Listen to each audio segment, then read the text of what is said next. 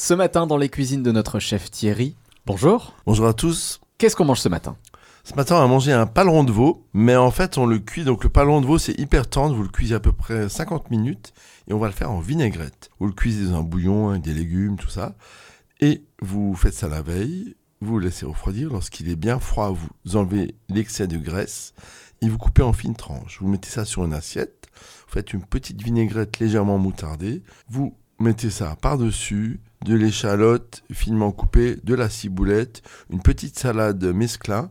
Vous servez ça tiède, vous le passez au four un, petit peu avant de mettre votre salade tiède, un palan de veau en vinaigrette, c'est super bon, c'est super tendre. Ça peut faire une entrée ou même euh, ça peut faire un plat avec une petite salade de pommes de terre ou quelque chose comme ça. C'est super bon, c'est très simple à faire. Je vous embrasse, à demain.